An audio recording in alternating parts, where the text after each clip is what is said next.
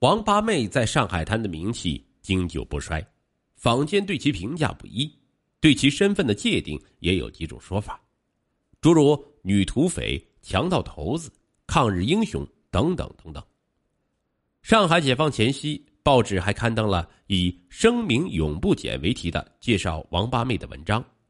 平湖金山一带相继解放后，王八妹下落不明。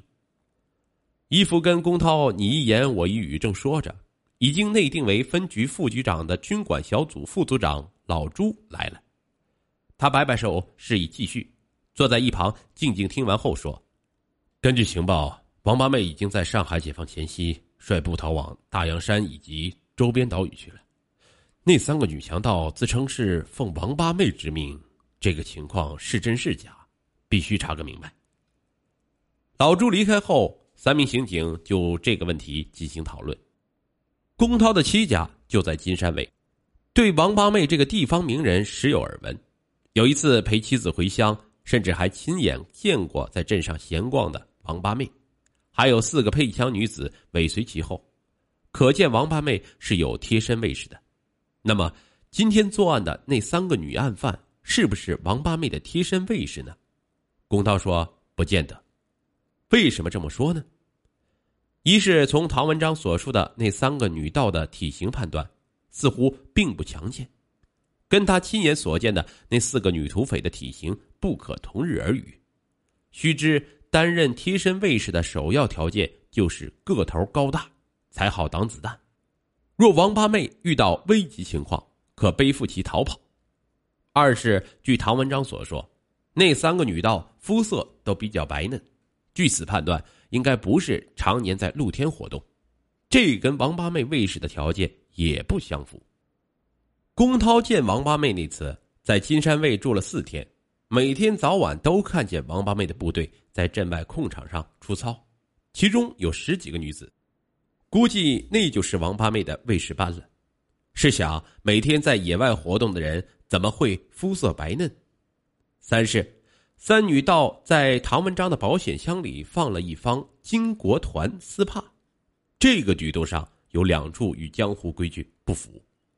其一，留丝帕就是江湖人所谓的留字号、报名头，但凡有此一举，那必定会留在明处，而女道却留在暗处，而且是锁在保险箱里。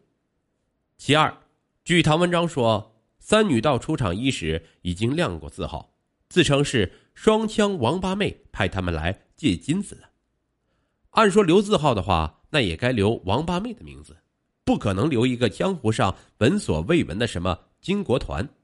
而王八妹是个老粗，想破脑袋大概也想不出金国团这么个字号。因此，龚涛认为这个案子应该跟王八妹没有关系。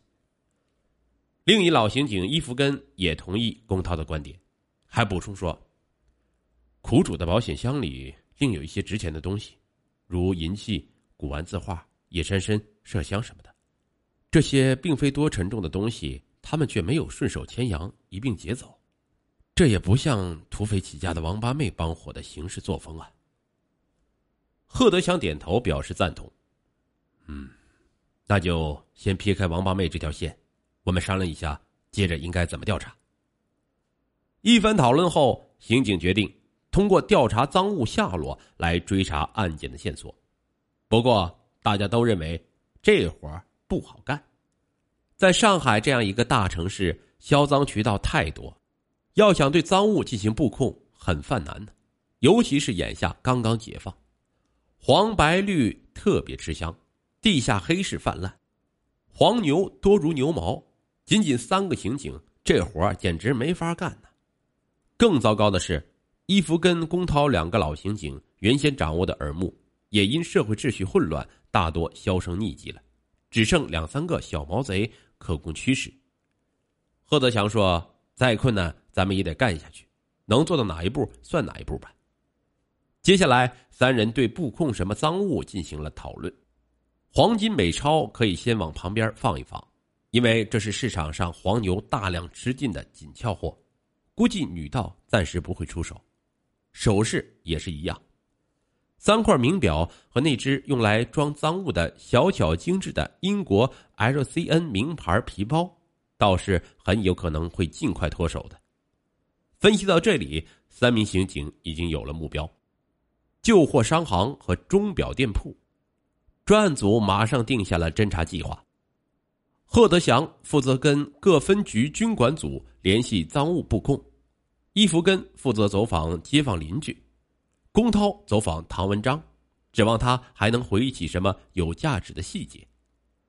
第二天上午，贺德祥上班后立即给各分局军管组打电话，拜托布控事宜。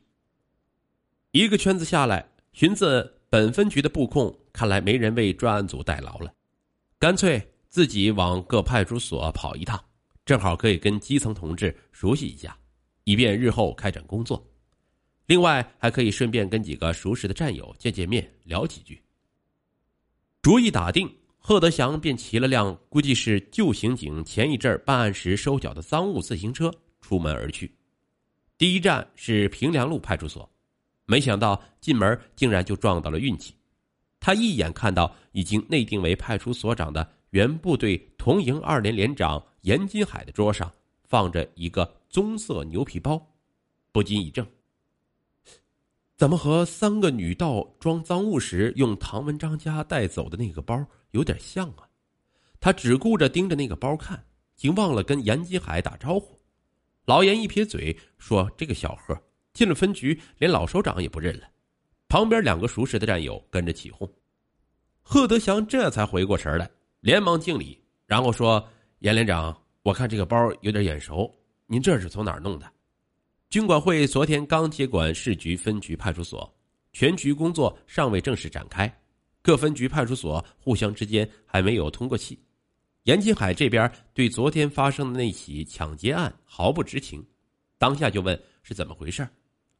贺德祥匆匆简述了一遍，然后去看那个牛皮包，颜色已经对上，再看尺寸，长期宽五也对得上。正面包盖上那块黄铜名牌上的英文字母，正是唐文章所说的 LCN。严继海听了案情，笑说：“算你小贺运气好。”接着喊了一声“老何”。话音刚落，一个背脊有点驼的老警察不知从哪里冒了出来，把发现这个包的情况介绍了一下。今天上午，老何骑着自行车来派出所上班，半路上经过菜市场。突然看见前面人群中闪过一张熟悉的脸，正是以往隔三差五、时不时要被提溜进警察署的小偷丁二赖。若是在以前，老何肯定得过且过，向来没有主动出击之说。即便被苦主当道拦下，还常常推三拖四，打着官腔让人家走程序，先报案，等上司指派下来让干这茬活时再出警。至于能不能破案？即便破了案，是否追得回赃款赃物，那就得看苦主的造化了。可是，打昨天开始，情况不同了。上海解放了，共产党已经接管了警察局。军代表给大伙开会说：“欢迎大家和我们一起干革命，愿意留下的可以提出申请，经审查批准后，成为一名光荣的人民警察。”干警察的都是人精啊！老何马上听出第一句话是客气。后面那句才是真的，是否能留用要经过审查。至于审查什么，以老何的理解，无非就是一看历史情况，二看现实表现。五十出头的老何干了三十多年警察，除了吃警务饭，其他什么都不会。要养活一家子，只有继续干警察。他没有历史问题，也没干过欺男霸女、伤天害理之事。这方面应该经得起审查，剩下的就是现实表现了。所以今天老何看到人群里有丁二赖，寻思这小子大清早出来，无非就是为了捞点什么，于是立刻做出反应，来不及下车就大喝道：“哎，丁二赖，你给我站住！”